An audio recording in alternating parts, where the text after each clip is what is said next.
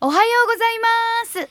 日曜日の朝7時を回っております。谷口清子です。そして西国三十三所第十六番札所清水寺出自法の森清源です。さあ今日もどうぞよろしくお願いいたします。おはようございます。おはようございます。さあ3月に入りましたのでやっぱりちょっと早いんですけども嬉しい話は早くしたいから、はい。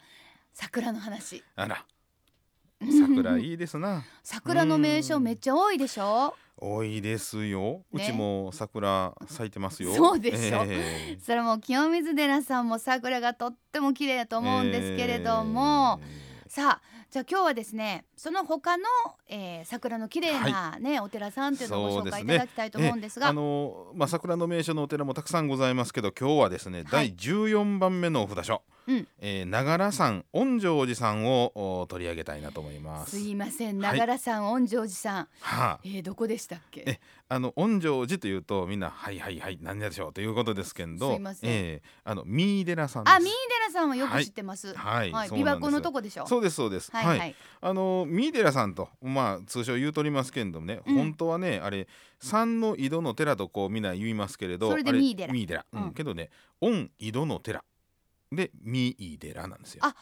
恩お祝いのお。はい。恩井戸の寺のそれを見って読みますもんね。そうそうそう。うん。あー。でそれはなぜかというとですね天智天皇さんと、うん。天武天皇さんと持統天皇さんのおー産湯3人のねこの天皇さんの産湯にこの使われたこの水冷泉がですね今もなお湧いとるんですけれども、えー？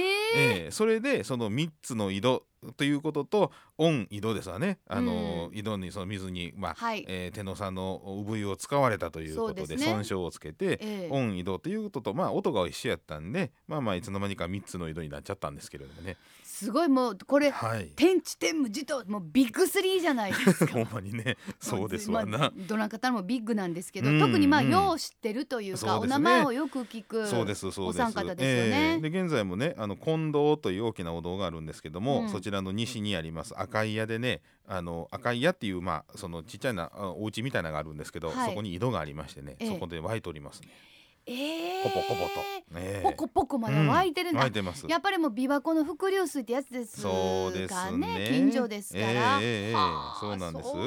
それ知らんかった。ら浸かりたい産湯 いやそれやると止められます。そうですよね、もう今このあのビッグなボディを赤い屋につけることは。いやでもいやもはい。うその様を見るだけでもありがたいですよね,、うんそうですね。非常にね。そうです。でね、うん。まあ三井寺さんはねあの創建がね飛鳥時代なんですね、ええ飛鳥時代ね。686年。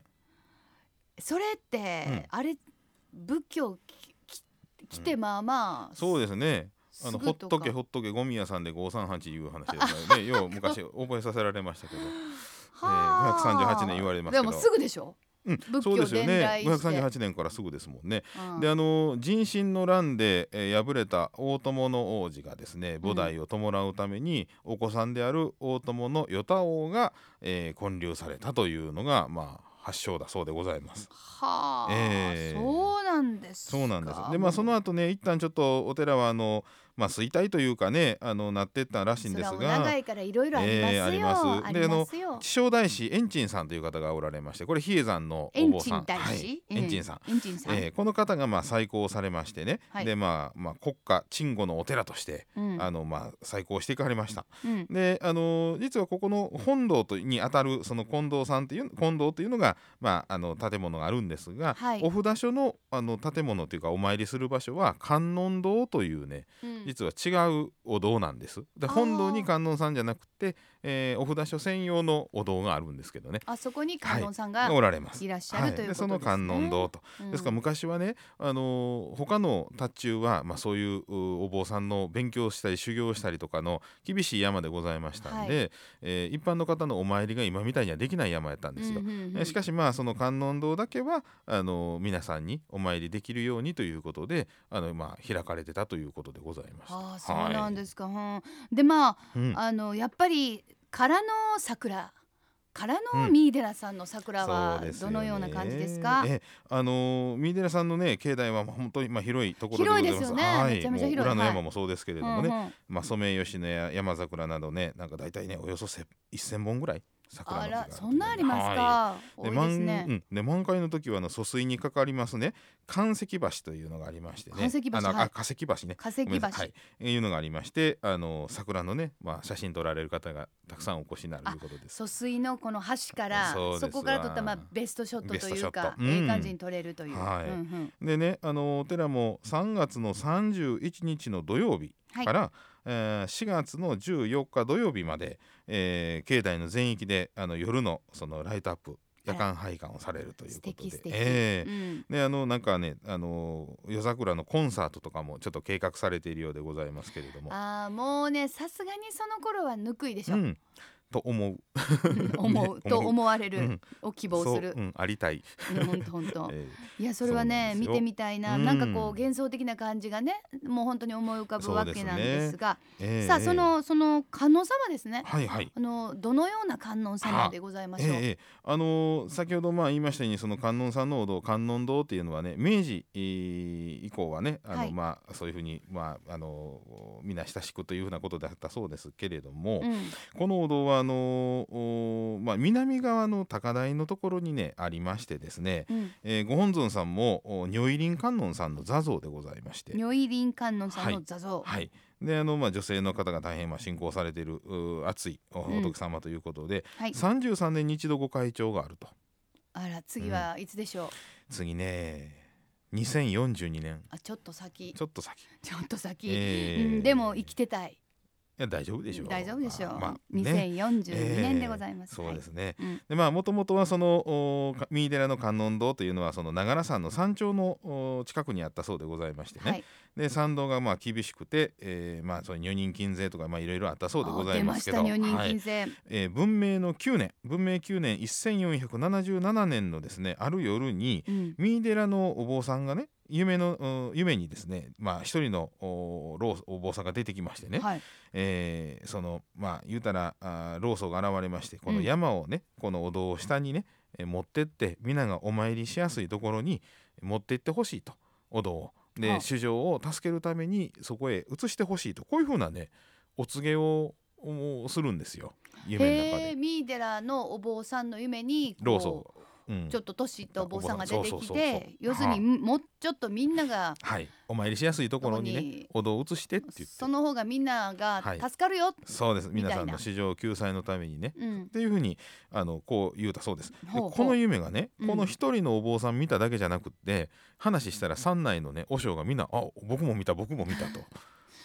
まあお坊さんもちょっとはい、大変やったんかな。で みんなね同じ夢見た。大変やった それでね4年後に今現在の場所に移動されたということでございまこれして、ね、もうウィンウィンな感じ。で すですからね。あのまあ本当ねあのあの観音堂の前はあのずっと開けましてね。はい。あの大津の町とかねこう琵琶湖が一望できるね大変綺麗な場所にね、今お堂がございます。ねこれはもうはい行かないと。ということで、うん。もう絶景スポットとしてまあ非常に有名ですしはい、桜の時は桜の非常に綺麗だしそのなんかこう、はい。橋がかかっててそこからお写真を撮ると非常に立派なそうですね。素敵なお写真が撮ることができるということでございます。はい。さてあの他にはどうでしょあ。うもう広いからもっともっと見どころありますよいやーそれはもうね。ええあの天台寺門宗の総本山でございますからね、うん。そのまあ大変大きなお山でございますからいっぱい見どころはあるんですけれども、はい、まああの先ほど言いました桃山時代に、まあ、北の真所が再建されましたと言われるその金堂という、まあ、えー。メインのお堂ね、あ、えー。あの方が、はい。へえーまあ、そこには国宝10件、えー重要文化財42件でございます。えーうん五十人もあるんですそか。うで特にね千代大師さんのお監督されたその解散ね中高解散されたその千代大師円珍さんのお監督された貴不動というおあのお不動産のね、はい掛け軸平安時代ですがあ、お不動産ね。はいこれはもう平安時代のね古いもう大変有名な掛け軸なんです。お不動産。お不動、お不動産ってどんな感じ、どんな感じっておかしいですけあどー、あのねどういうもともとはまあ大日如来さんなんですけれども、はい。あの悪いことをせんようにあのこう戒めるというかねそういう姿がお不動産のお姿ですわ。あせいええ。ちょっと若干こう厳しい感じの。ええ、橋梁輪者って言うんですけどね。キリリッとした。あそうかしたかんでっていう感じのキリッとした顔した。うん。そのお不動産。はい。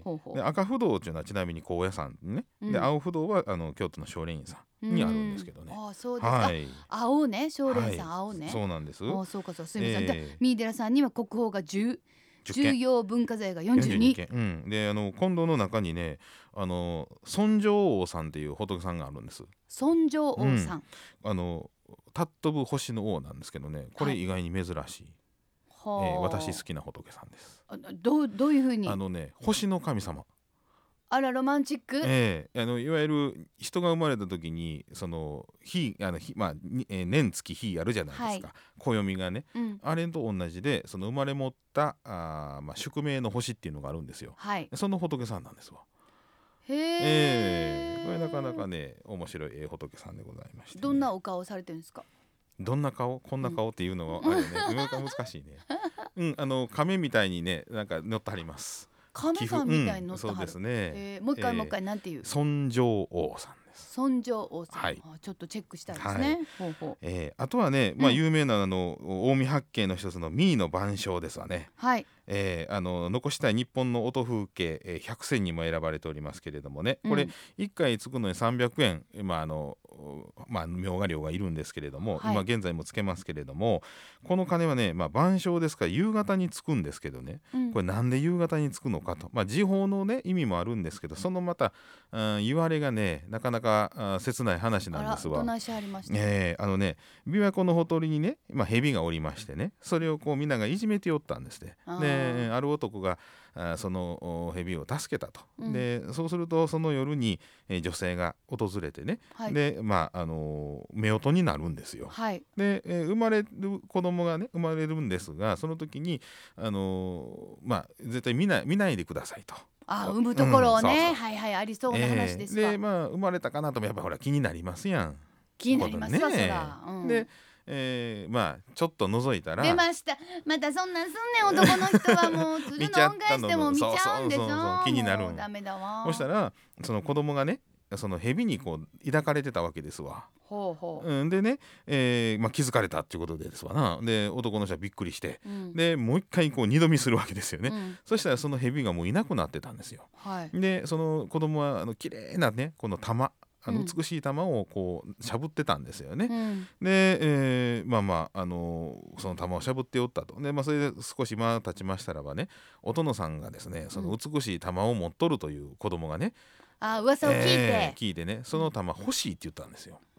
欲しがるな何でも欲しがるわ。うんでまあとまあまあお殿さんですからね取り上げてしまうようなもんでございますわな。わ。欲しい言うたらもうあげなあげなしゃあない。そしたら、はいその男はその子供をねどうやってその育てようかしらとこう悩んでたらまた蛇が現れてね、うん。えー実はその玉というのは私の目なんやと。片目やったと。でねはあ。もう片目をここに置いていくと。そうすると私はもう目が見えなくなるから、うん。あの一日の終わりがわからないと、うん。なんで鐘をついて一日の終わりを知らせてほしいって言うんですよ。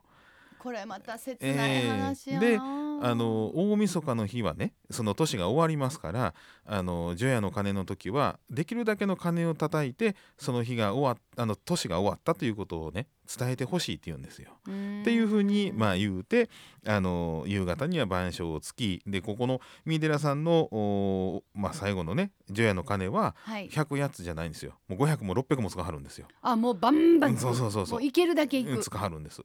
でそのまあ年の終わりをね告げるんですよ。その蛇さんにね。まあだからあの子供の成長をねこう見られなくなって一日一年一年一日一日うん。一年何年っていうのをねうん。その音で多分こう知らされてこう感じてたんでしょうな。大きなったかな、ええ。大きなったかなっていうねそうそうそう。もうだから覗いたらダメなのよ、ねスマホとかにも何の幸せの情報も入ってないのよね そういうことねえ なるほどそういうことはい深いな。ってことですね、えーそうなんです。まあ、はいあとはね弁慶のあの引きずり金とかね、うんいろいろありますけれどもあーでもやっぱりね。見るとやっぱり聞くとやっぱり大きなうん有名なところだけあって非常にそれこそストーリーがやはりたくさんある。あります。えーあとはまあ映画とかドラマのロケ地とかでも有名そうなんでですすよ。よ。なんか噂によると、はいあのルローニケンシンとかうん大奥なんかも撮影されてるということですので、えなんかホームページがありましーて、はい。そこでそのロケ地マップをダウンロードすることができる、うん、こういうのはまあなんていうかなあの今っぽい感じで。そうですね。でもそれをダウンロードしてみてあここはこうここはこうというふうにね楽しむこともできますね。はい。さあ、えー滋賀県大津市にあります御城寺ですね。はい。三井寺は拝観時間が朝8時から夕方5時までです。三井寺文化財収蔵庫は朝8時半から夕方よく4時4時の受付終了。これ別途300円、はい。拝観料は大人600円です。アクセスは京阪石山坂本線三井寺駅から歩いて10分。JR 大津駅から京阪バスで三井寺を降りてすぐです。お車の場合は名神高速大津インターチェンジ湖岸道路経由でおよそ10分。駐車場は350台。まあまあ行さんありますね、うん。駐車料金は500円となっております、はい。でこちらまた特別拝観があるそうんですね。ですよね。3月31日から5月20日までは西国33所創創1300年の特別拝観といたしまして重要文化財のお愛染明王様やあー毘沙門天さんなんかがこう拝観できるほかお札所のお観音堂の内陣諸村の特別拝観が行われるということでございます。はい。やっぱり今年は本当にその創創1300年ということで、はい西国33所のお寺にとっては特別なそうですね。一年なんですね。そうなので、はい。ぜひ皆様これをきっかけにですね行っていただくとなんかこう何百年に1回とか何十年に1回とかそういうことを、ええ。しかもほいろんなところがそうやから、うん。それが合わさってこの今にっていうのはないことかもしれませんね。うんねなので、ええぜひぜひこれを機会にですねもし今日もお時間がありましたら、はいえー今から行っていただくということももちろんできますね。はい、えー、三井寺さんはあのレストランとか茶房が境内にあると聞そうできますした。ね、ええ、江戸時代に建てられました僧房を改装しました本寿院ながら茶房というのがありましてそちらではあの滋賀県の甲賀の朝宮で作られましたほうじ茶を使いましたあロールケーキがいただけるということでいいでございます。すね。さあ、はいロールケーキお飲み物セットは900円。で、ながら茶房さんは木曜日が定休ということです。冷暖房は完備ということですからね。寒い暑い関係ございません。うん参拝の一休みにぜひぜひ行ってみてください。